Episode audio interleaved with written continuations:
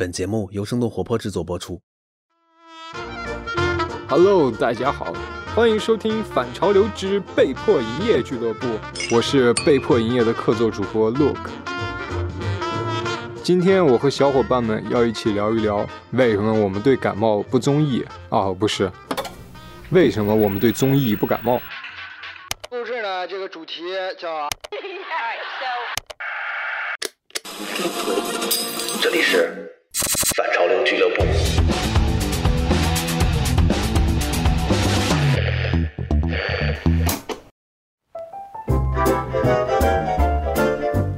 今天呢，我们是一期生动活泼小伙伴自己节目自己录的一期。我们的嘉宾分别是生动活泼的联合创始人 Dan，Hello，大家好，我来串个台。然后是我们的内容运营小伙伴 Amanda，Hello，大家好，我是 Amanda。还有我们的帅气的商务小哥 Tony。大家好，我是 Tony，第一次参与生动活泼的播客录制。对，Tony 第一次看出来有点精心打扮了一下，又不露脸，给大家描述一下这个画面嘛，是吧？我们是一个带画面的播客音频节目。对啊，，Tony 这个雪白的话筒和雪白的衣服相得益彰，非常的帅气。成语，成语啊！今天我们的话题是讨厌综艺的一百个理由。为什么要聊这么一期节目呢？因为最近很多节目大家都在谈综艺啊，有的呢聊得很深，有的呢有炒作的嫌疑。但是我们这四个人呢是有一个共同的人设的，我们都不怎么看综艺。OK，那我们就直接切入话题。第一个问题就是大家最近有看什么综艺吗？我们可以按照头发的鲜艳程度来 头发最鲜艳的先回答。原来是这样被 Q 到了。我也是平时不看综艺，但是不知道这次怎么就被圈到了这个浪姐这个节目里面了。在海外其实平时也没有什么机会能够看综艺，就美国综艺我也不看，就中国综综艺我就更不说了。但是不知道怎么，我觉得好像是被小红书上面各种短的小的视频，然后给带入坑的。所以最近只看了这一个综艺吗。对，也是这几年来看的唯一的一个综艺。然后 Amanda 呢？Amanda 最近看什么综艺吗？我最近看综艺其实比较少，就是像脱口秀大会啊，然后之前的吐槽大会，其实都是在微博上看片段。国内的综艺其实我看的比较少。然后最近有在看一个日本综艺，叫做也是偶尔看的，就是叫做周一熬夜看月曜。この番組は世間で話題となっている他有一个摄制组，然后摄制组就会走到大街上去找到一个人，就是说，哎，我可以去你家参观吗？怎么样啊？然后甚至是问一些就是乱七八糟问题吧，就是比较随性的那种。 就是迅速的将一个陌生人呈现在电视节目里，是吗？对对对对对，然后有的可能会出现一些比较搞笑的成分。然后 Tony 呢？Tony 最近看什么综艺？其实我对于综艺的话，在上一家公司，就是那个文娱公司做投资之前，我很少看现代网综或者是电视综艺的。你都看古代的是吗？没有，就是就是小时候大家可能看什么《快乐大本营》《天天向上》那样，就是在还在学生时代这个看的比较多。然后因为工作的原因要研究综艺这个行业嘛，所以大概从一六年开始就陆陆续续去看一些新出来的一些综艺。最近的这段时间，因为疫情，我和这个室友们合住嘛，然后我们有一个很很棒的客厅和投影，所以那个室友就经常在疫情期间去播一些综艺，就是消磨打发时光。然后有的时候，嗯，出去喝个水啊，或者被大家一叫过来看看综艺，就被迫看过很多。呃，我我可以我可以分个类，就是这些综艺里面，像我看过一集就弃更的，差不多有那个《乘风破浪的姐姐》《周游记》。呃，最强大脑，还有说唱听我的，哦，看的还挺多啊。这个这个是很少的一个部分，这个是 Part One，Part Two 的地方是我看了两到三集，然后弃坑的有那个电音创造幺零幺、密室大逃脱第二季、极客电音，还有歌手。我我想打断一下，忍不住打断一下，就是我听到您后来说的这些我都听过，可是您一开始说的那个《快乐大本营》是一个什么节目呢？我天呐，这个就看出来这个年纪的差距了哈！你是故意的吗？我作为一个即将中年的这个人，我觉得《快乐大本营》这种国民综艺，你还是应该知道的吧？那可能是在互联网被发明以前的故事了，所以我可能不太了解。他故意的，你不要理他，他故意的。你看他的这个笑的，呃然后第二个问题，啊那我们就可以先来 Q 一下 Tony，对，哪些综艺是让你非常非常勉强？你觉得哎呀太勉强了，这个这比勉强去跟一个不喜欢的姑娘出去吃个饭还要勉强。忍着恶心看的。也也也不会有那么多吧。我觉得像这个没有没有没有没有，就是在坚持看的，然后还在追的有那个乐队的夏天，然后脱口秀大会，B 站自己做了一个说唱的节目叫说唱新时代，然后我在 YouTube 还一直看一个 YouTube 的网综叫木曜四超玩，是什么东西？是一个台湾的节目，叫做木曜四超玩，也类似于一个游玩的这种的。经常哎，有以前好像有那个台北市长柯文哲的那个做他的一日幕僚，也很火，大概有几千万的播放量吧。我是通过那个形式，然后关注到这一块儿，因为我很早之前小时候也看了一些台湾的综艺嘛，但是没想到 YouTube 上也能看到台湾的综艺，而且形式还不错。就这个叫木曜四超玩，可以安利给大家看一看学到了，。学到了。那请问你勉强看下去的这些是为什么没看完呢？可能是我觉得看综艺会比较杀时间吧。如果你觉得你的时间比较宝贵的话，有一些综艺基本上都是不用看到结尾就能猜到结局的这种。还有就是，我觉得可能也是现在这个时代，大家去看综艺一般都会用进度条去过一些，比如说很无聊的片段，或者是你觉得不感兴趣的地方。可能我是这个样子。那答案呢？这个乘风破浪姐姐，你是每期都追吗？对我确实是每期都追，而且还付了他这个好像是九块钱吧，然后有一个什么会员，对，然后还有一个加更版，然后我也看了。所以会员是有什么额外的好处吗？就是就可以看这个加更嘛。我开始其实买的时候也没搞明白，我以为买了才能看，但是我已经买了之后发现其实 没买也能看，然后只是多了这个东西，我就糊里糊涂的就买了。没事儿，九块钱买不了吃亏，也买不了上当。那 Amanda 呢？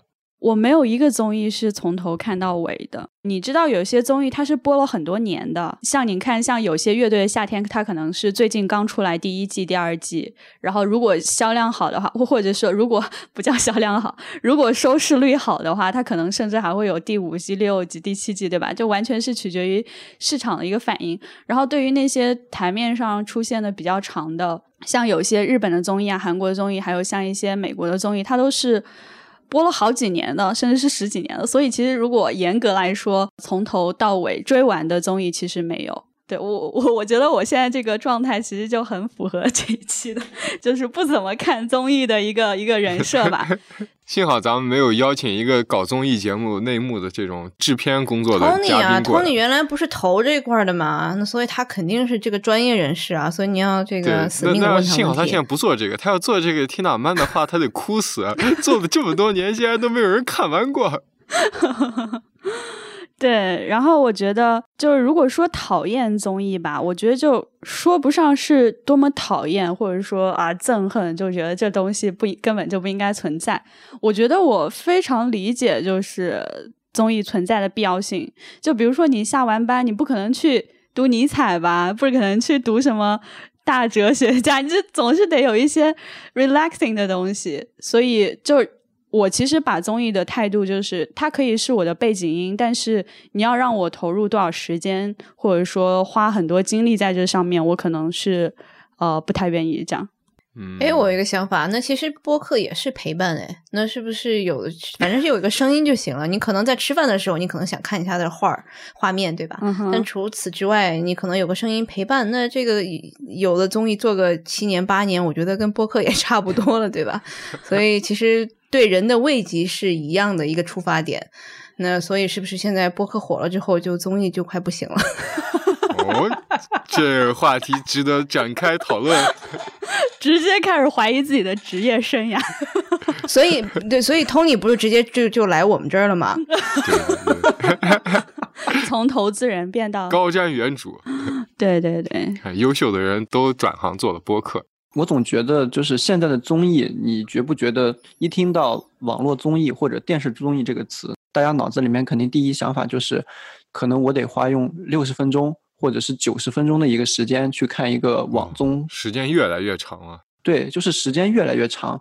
这个在之前，像十年、十五年之前，那我们看电视综艺的话，比如说什么综艺大观，包括《快乐大本营》和《天天向上》，他们一般会把时间控制在六十分钟以内，或者是四十五分钟。它不会让你像现在这个网络综艺一样，甚至有一一个半小时到两个小时的这种综艺，大家也会有人去看。为什么这个现在的综艺越做越长，而且他们中间掺杂了很多，比如说你想看一个音乐类的歌唱比赛节目，但是你没有想到在每个表演之间，他会给你增加很多什么这个明星他日常的生活，或者是他们在台前幕后的一些，就浪姐其实就是这样子的呀。比如说浪姐，我看的时候我就很好奇，因为她在我印象中，她像一个这个嗯歌唱表演类的节目嘛，那我其实只要看热闹或者是听音乐，就对于我来说就是差不多了。但是我没有想到，他每一个音乐表演的前后都会有一个类似于就是后播室这样的一个地方，然后大家去讨论一些跟音乐或者是跟节目无关的一些话题。它其实是一个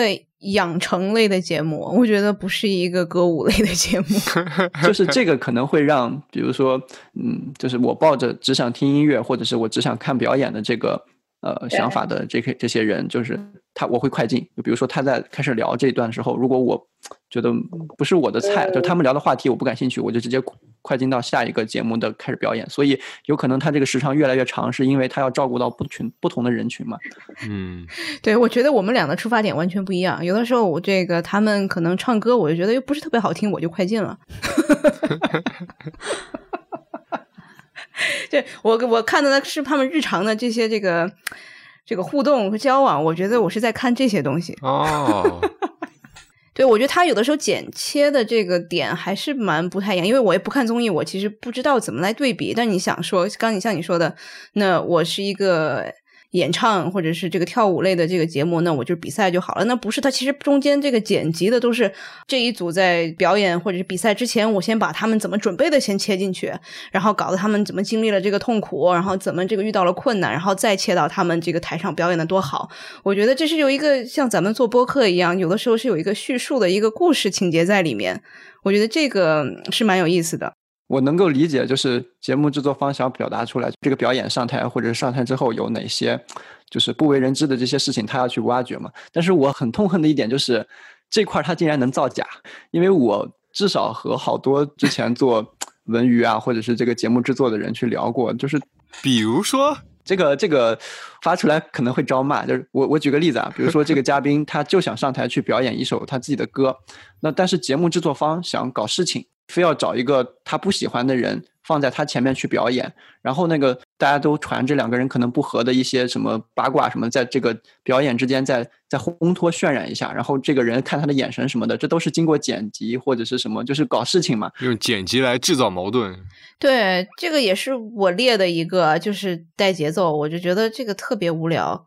除了这个上台表演之外，台下也要表演，就是这个也是一个很，我觉得是不可容忍的一个点吧。就是你你你把这个人正常的一个表述，你也要让他表演出来。就是在后播室里面讲的那些东西，他不是自己的一些心里话，他都是有台本的。就是他后面会有一个提词器跟你说，你需要强调，比如说愤怒这个点，然后他就说我不想强调愤怒，但是你必须要聊到愤怒，所以这个就是为了配合导演去。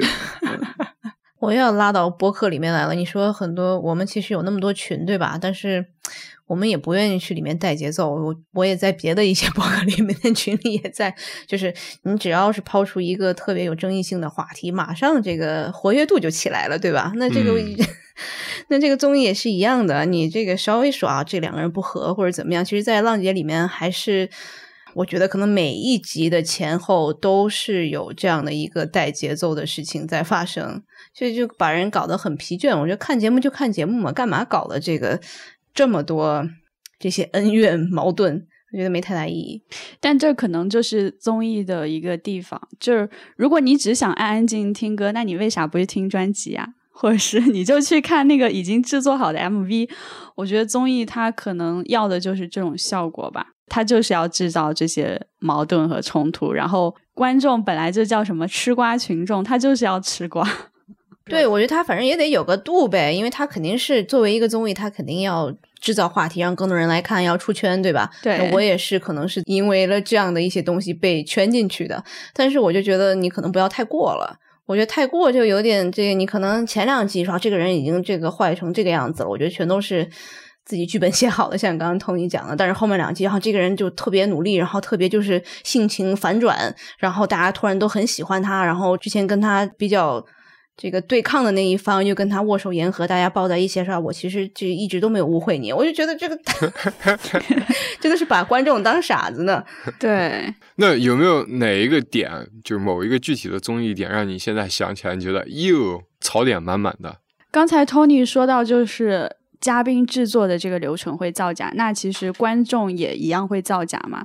就我原来本科是在长沙读的，然后长沙大家都知道 这是《快乐大本营》的录制地点，然后每次都会要去找一些观众嘛。然后其实他们找观众也是有各种各样的要求的，就可能你得长得好看。然后，如果你长得不好看，那就反正你去你去那个叫什么应聘观众，不是应聘观众，你还得发那个。自拍照、生活照给他们去进行筛选，然后举一档那个综艺节目叫做《歌手》吧，然后上面不是经常有一些人就是听着听着就哭了吗？那个哭的有可能是，当然有可能是真的听哭了，然后有的人可能就是在那里演戏，而且你还可能大概率是看到一个非常漂亮或者是长得特别好看或者是打扮的特别好看的人在哭，而且演的真好，都是睁着眼睛流泪那种啊。对，就是就是这种，到底是真的是假的，你也不知道。但一定是有那种招募观众，然后观众可能也是你。反正如果你就感觉如果长得丑或者是 不好看的话，就是在观众席上他都不会给你镜头的，他都一定是找那些长得特别漂亮的观众去做那个特写，你知道吧？吃瓜群众长得不漂亮都不行。对，嗯。群众演员长得漂亮这件事情，感觉既被冒犯，但是从节目的角度又似乎能被理解的一件事情。是啊，就那个叫什么四个字节目效果，为了节目效果。那他们不给钱吧？就你反正你去就是免费看，然后他们对你一堆要求，那也不会给你报酬。好像是的。如果去参与这些录制现场，比如说有一些网络综艺的那个录制的这个地方，它会很偏嘛，比如说在这个北京机场附近。那有可能这个邀约的这些人过去之后呢，就要陪着整个节目去录两到三场，整个时间可能会有四到五个小时。然后在这个期间，导演或者是节目组会安排大概两三个人在这个场下一直一直去给大家调动情绪，所谓带节奏，就是。感觉大家最近这个五分钟之前录的那个节目效果不太好，然后底下就会有人专门去就是讲段子逗笑，或者是给大家去什么拍手，然后就类似于把你的这个情绪再调动起来，然后再开始重新录制。所以有时候你看有很多的综艺，突然切到观众的时候，本来是那个位置上是一个穿红衣服的人，但是突然变成了另一个人，是因为节目组用了之前的素材。呃，是因为这个人可能他在犯困或者没有看镜头，所以他用了上一集的素材，就会出现这种魂穿的这种现象啊。这个真的是内幕了。嗯，所以你这场为这个歌流的泪，有可能用在了下期不让哪个嘉宾去唱的歌上面。OK，所以 Tony，你如果让你想一下你特别吐槽的综艺的点，你能想你第一反应想起来是哪个综艺？中国有嘻哈，就是因为他们是第一档做的这个嘻哈类的音乐节目嘛。有点像行业标杆，但是他突然把这个节目就变成了类似于所有人对嘻哈音乐的理解，就是哎，那个你押韵押越多越好，或者是说快嘴念的越多你好厉害，节奏啊，或者是呃不同的曲风，或者是这个歌词里面表达出来的深意，或者是甚至是音乐部分，他都没有去探讨，他只找了一些最吸引眼球的地方去放大，然后跟大家说，你看我们满足 A、B、C 这三个部分，它就是一个非常棒的嘻哈音乐。这就导致了很多的人想出道，那他只能为了去上节目获得流量的话，他去套这三个规则，导致自己的音乐可能会不是他自己想表达的东西。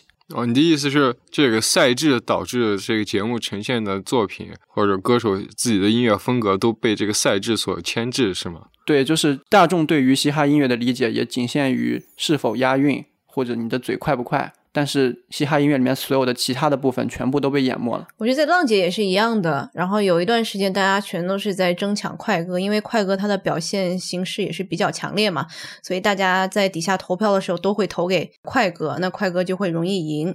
所以每当一些这个可能落后的组抽到了慢歌的时候，然后他们就特别丧，就觉得那我 为什么还要再做这个事情？就是我看《乘风破浪姐姐》，让我有一种感觉，就是节目组无时无刻不在强调他们的年龄，就是反正让我觉得不舒服。这不是最近的两个主要话题吗？就是你一旦谈到女权，然后就在播客领域也是的，所有人就会跑去听。然后你哦 现在一旦谈到这个三十多少多少三十加女性，然后大家也全都跑去看，对吧？电视剧什么全都是这样子的。那他所以我就觉得这个其实确实一个一个社会热点吧那。他只是把年龄焦虑这个标签强行贴到这个综艺里面。从这一点来说，我我觉得我倒觉得我不是想吐槽，我觉得是给社会带来了正面价值吧。正面的意义是说，其实三十岁加以上的这些女性，她也是可以能够。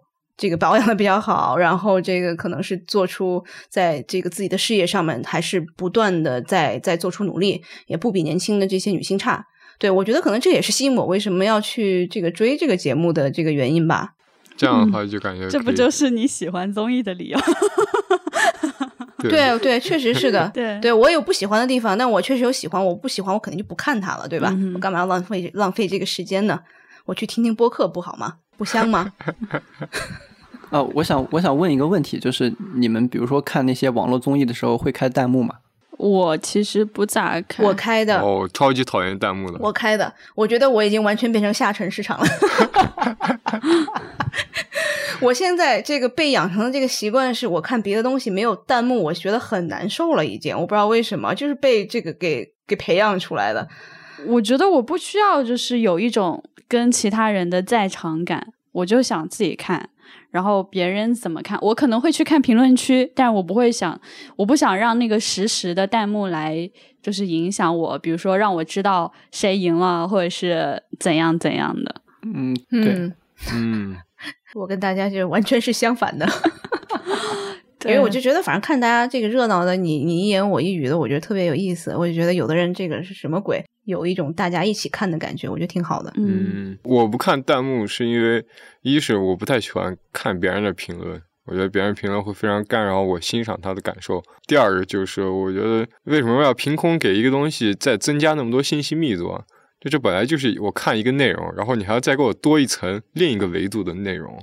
我是特别喜欢多线程工作的人，嗯，就有的时候我可能一边看着这个综艺，我一边手上还玩着动森，然后可能一边还吃着螺蛳粉儿，我就觉得还可能再看个弹幕，我要不然我就觉得这个时间是浪费了。明白明白，太啊、了。我跟你有一种同样的感觉，但是我我对于时间的浪费感，就是可能是我从小被教育还是怎样，就是我会觉得我看综艺好醉了啊，就是好像我没有学到什么。就 是就是，就默默地我怎么能对我就我怎么能就是花六六十分钟时间在这儿，然后看一个就是好像我也不能通过这儿学到什么，然后我就会觉得特别浪费时间。然后有的时候这个我也有同感，就是我的外婆每次在我打开电视的时候，她说你要看就看点有教育意义的，或者是能够帮助你进步的。你老看这些综艺傻哈哈在这儿笑，哦有什么意思啊？然后这个 Amanda 就把外婆给内化了。那外婆不在都都会有一个人在说你怎么在看这些事情？对对对，所以所以其实我为什么比较少看国内综艺，但有的时候会去看像一些英文的综艺，我就会安慰自己说，啊其实我不是在看综艺，我是在学英语，你知道吗？我在我在了解其他国家的这种风土人情，还有一些英语的这种语境。我告诉你啊，我我我告诉你们一个事情，你们可能就会觉得看综艺以后没有那么罪恶了，因为我们是一个内容公词。然后我们要不断的看别人怎么制作特别精良的，然后这个受大家大众欢迎的节目，我们要学习他们。现在去看综艺吧。突然看综艺变成工作了。嘿，Amanda，你还在通过美国综艺节目学英语吗？没有啊，工作了之后感觉就没有那么多时间了，所以想更高效的学英语，而且英语长时间不练就比较容易退化。那我给你推荐流利说懂你英语 A Plus，我也有在用。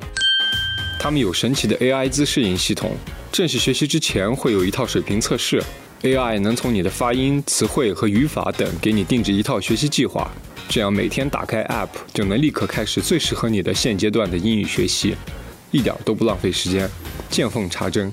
而且和美式综艺不同，它是系统化学习反馈，会告诉你词汇、语法、发音在职场生活和旅游这些场景中的使用。你可以明确的知道自己学了什么，怎么用。流利说懂你英语 A Plus，原价一百九十八元每月，这次生动活泼听众专属优惠。三十天只要四十九元，还配备三十天的社群服务。点击 Show Note 链接可直接领取。关注“刘丽说”微信公众号，回复“反潮流俱乐部”关键词即可获得优惠。大家可以试试看。所以最近的一一个星期或者两个星期，大家分别花了多长时间来看综艺呢？我基本上看综艺都是被朋友拉着一起看的。综艺对于我们来说，它只是在那边播放的一些画面和声音，我们其实在聊天，所以那个综艺只是让我们整个的这个气氛有一些比较热闹。如果我们光四个人或者三个人在聊天的话，会有一点单调。嗯，可能最近一个星期只有三个小时是看综艺吧。我觉得大家反复在表达的就是我没有花太多时间在这个不正经的事情上面，没有意义、教育意义的事情上面。我觉得大家有这个心理压力好沉重啊，我能感觉到。对，要要说实话，要说实话。但是其实我觉得在闲聊上面花的时间可能会比看综艺的时间是好几倍。嗯，那 Amanda？Amanda 会花多长时间看综艺？我其实也是看比较短的综艺，比如说还是综艺的一个切片，就现在像就比如说微博上有一个几分钟的片段，然后我就看一下，然后可能像 B 站啊、YouTube 上面他们就会，他也不会全部放出来。现在就是一个一个 短视频的时代，所以我就是这样东看一点，西看一点。那最近的一个星期，请问您花了多长时间看呢？你看，你听到没有？他们其实都不主动回答这个问题，都是顾左右而言他。最近一个星期，我觉得可能加起来最多就两小时吧，最多最多两小时，可能还就一个小时不到，是这样的一个情况。最近工作太多了，对，我我以为大家最后都要说我仅仅用于如厕时间来看综艺了。啊，对，最近便秘看的少。就是说，当你在看综艺的时候，你在看什么？我觉得这个就可以导致你看不看综艺，或者你想看什么样的综艺，或者你会用一个什么样的心态去看综艺。比如说，Amanda 会把它当成背景音来放，这是一个常见的一个场景。那大家就是在看播客的时候，看看播客的时候，看我多敬业。看看综艺的时候，大家究竟是在看什么呢？我觉得这也是我在思考的一个问题，就是以前我会看像科登深夜秀，就是那个 Late Late Show with James Corden，还有像一些 Jimmy Fallon，然后还有像那个 Trevor Noah 的 The The Daily Show，然后 The Ellen Show 都看过。第一开始的时候，我当然是觉得我就是在学英语啊，然后就特别搞笑在学英语，然后还能听他们在那里插科打诨。其次的话，你可以你就会发现，哎，你能学到一些像呃美国的，他们可能会在综艺里面调侃政治的东西。然后到后来，其实你会发现他们都有一个相似的套路，就是明星为什么要来上综艺节目？就是你以为就是你在消费明星的隐私，但其实最后你会发现，其实明星都是让你来消费的，就是他一般都是有卖给你的隐私。对，对他就是他就是，比如说他要上这个节目了，是因为他有个通告，他有了一个新电影，他有了一个出了一首新歌，然后其实有的这时候我还是会觉得就挺怀疑自己的，因为他都是一个模式，然后就明星来宣传他的东西，来宣传他的作品，最后其实还是引导你去消费。所以你看透了他选择信息卖给你。但我觉得这不是多赢吗？你说做节目的他需要有人好的话题，就跟我们一样。嗯哼，我又提到我们，然后这些明星他需要 PR 要宣发，对吧？对观众还觉得挺好的，你输出的东西，我如果粉你的话，那就更好了，对吧？那不是大家这个皆大欢喜？对我看到这个地方，我可能会觉得，就如果长久看下来，就会有些疲惫，但是可能偶尔看一看还行，就是这样。那答案呢？我当然是一开始是本着然后研究他们到底是怎么把内容做好的这个角度来出发的。嗯 我觉得后面我其实就变成了看大家人设了，因为我觉得其实我觉得自己可能就在感动自己了，自己把自己带入了，对吧？这个我和徐涛也是三十加的姐姐，对吧？然后我们也是今年创业，也是各种各样的这个问题都出现了，然后我就觉得。我自己有把自己带入进去的感觉，我觉得这个是让我看下去的一个最主要的心理原因吧。我们这期节目其实是吐槽了，对我也不想说这个我喜欢 说太多，我喜欢他们的点在哪里，但是我看了就表示其实这还是能看得下去的，对吧？对，我们其实就是一个吐槽自己的节目。我们我们一开始说要吐槽别人，到最后发现其实大家都很爱综艺。也没有说很爱综艺了，我就觉得其实是可以有借鉴的地方的。那 Tony 呢？我觉得看综艺对于我来说是，就是我未曾经历过的一些体验，然后综艺带我去经历了。比如说，我之前特别爱看一个英国的一个这个娱乐节目叫 Top Gear，然后现在他们三个主持人做的那档节目就是 The Grand Tour。对，我因为我是一个很喜欢汽车，但是我又不开车的人，但是我就觉得他们替我去把我对于车的那些幻想，或者是想做的一些事情。有有他们三个活宝去把这个事情去去体验到了，然后给我整个的感受就是我又了解了汽车知识，又知道他们三个是很有趣的人。这个节目给我带来的那种代入感，或者是去什么异国他乡，用一个租来的车去做一些体验。对，我就觉得是不是我们其实在国内我们定义的一些综艺其实还是蛮狭窄的，对对吧？你说像 Top Gear 这样的节目，我觉得是非常好的，然后你又能学到知识、风土人情和汽车知识，对吧？我看综艺第二个点，就是因为可能我平时工作的这个内容会有一部分，然后我需要有一个场景去把我的脑子放空。我觉得最重要一点，我看综就是最近这段时间看这么多综艺的这个理由是，它是你的一个社交话题的谈资。为了这个商务工作，我还是需要看一些这个综艺，然后拉近彼此的距离感，因为我会有一些吐槽的点嘛。如果现在强行的给你们安利一个。看综艺的时间，就你必须要在某一个时间段里面抽出来一个时间去看综艺。你会用哪个时间段来代替这个？可能是看别的电影或者是 show，就是剧的时候。为什么呢？其他时间都被占满了。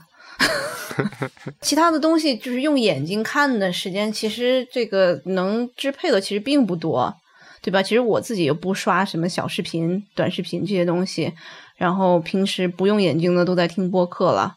然后用眼睛的，除了工作之外，只有说是看电影或者是看什么剧的时间，那那就只有这个能够来替代了。那阿曼达呢？可能就是用原来做饭的时间，就是那你不吃了吗？您这做饭不怕切着手指头啊？不是不是不是，就是做饭还是挺花时间的嘛。就如果是我要看综艺的话，那我可能就不做饭了，我点个外卖就直接吃，边边吃边 看。所以 Tony 呢？Tony 会用什么时间？可能我会把和 Tony 已经有固定的就是大家朋友几个互动口投影时间我觉得我看综艺完完全全是一个被动选项，就是他们说今天晚上我们在这看综艺，你赶紧过来。我刚刚想说，这个 Tony 是在社交中看综艺和看综艺中社交。对对对，我是这个样子。对，我我我看综艺是为了社交，然后在社交中也会感觉就跟看综艺一样。哎，我看到 Amanda 之前有提到过那一个叫“奶头乐”理论。这个这个“奶头乐”奶头乐理论，首先它其实是一个正确性是值得讨论的。然后就有的人就是说，其实是为了啊社会精英就觉得为了避免阶级冲突，就是要不断的去生产这些让人陶醉的这些。呃，娱乐充满刺感官刺激的一些产品啊，就是比如说一些网络啊游戏啊，这就可能就包括这样的综艺，然后然后让这些东西去充满大家的生活，转移大家就对于生活的啊这种不满。所以我觉得，嗯，这个有点宏大，就说起来啊，我想提个问题，就是因为其实疫情期间嘛，这个综艺的出现也是缓解了很多人的情绪，或者是陪伴一些人度过了无聊的时光，大家会觉得。综艺会越来越多吗？我是有一个朋友，他原来是在央视就是做这个综艺的，然后慢慢他自己出来也做了自己的公司，然后帮一些其他的这个地方台做综艺。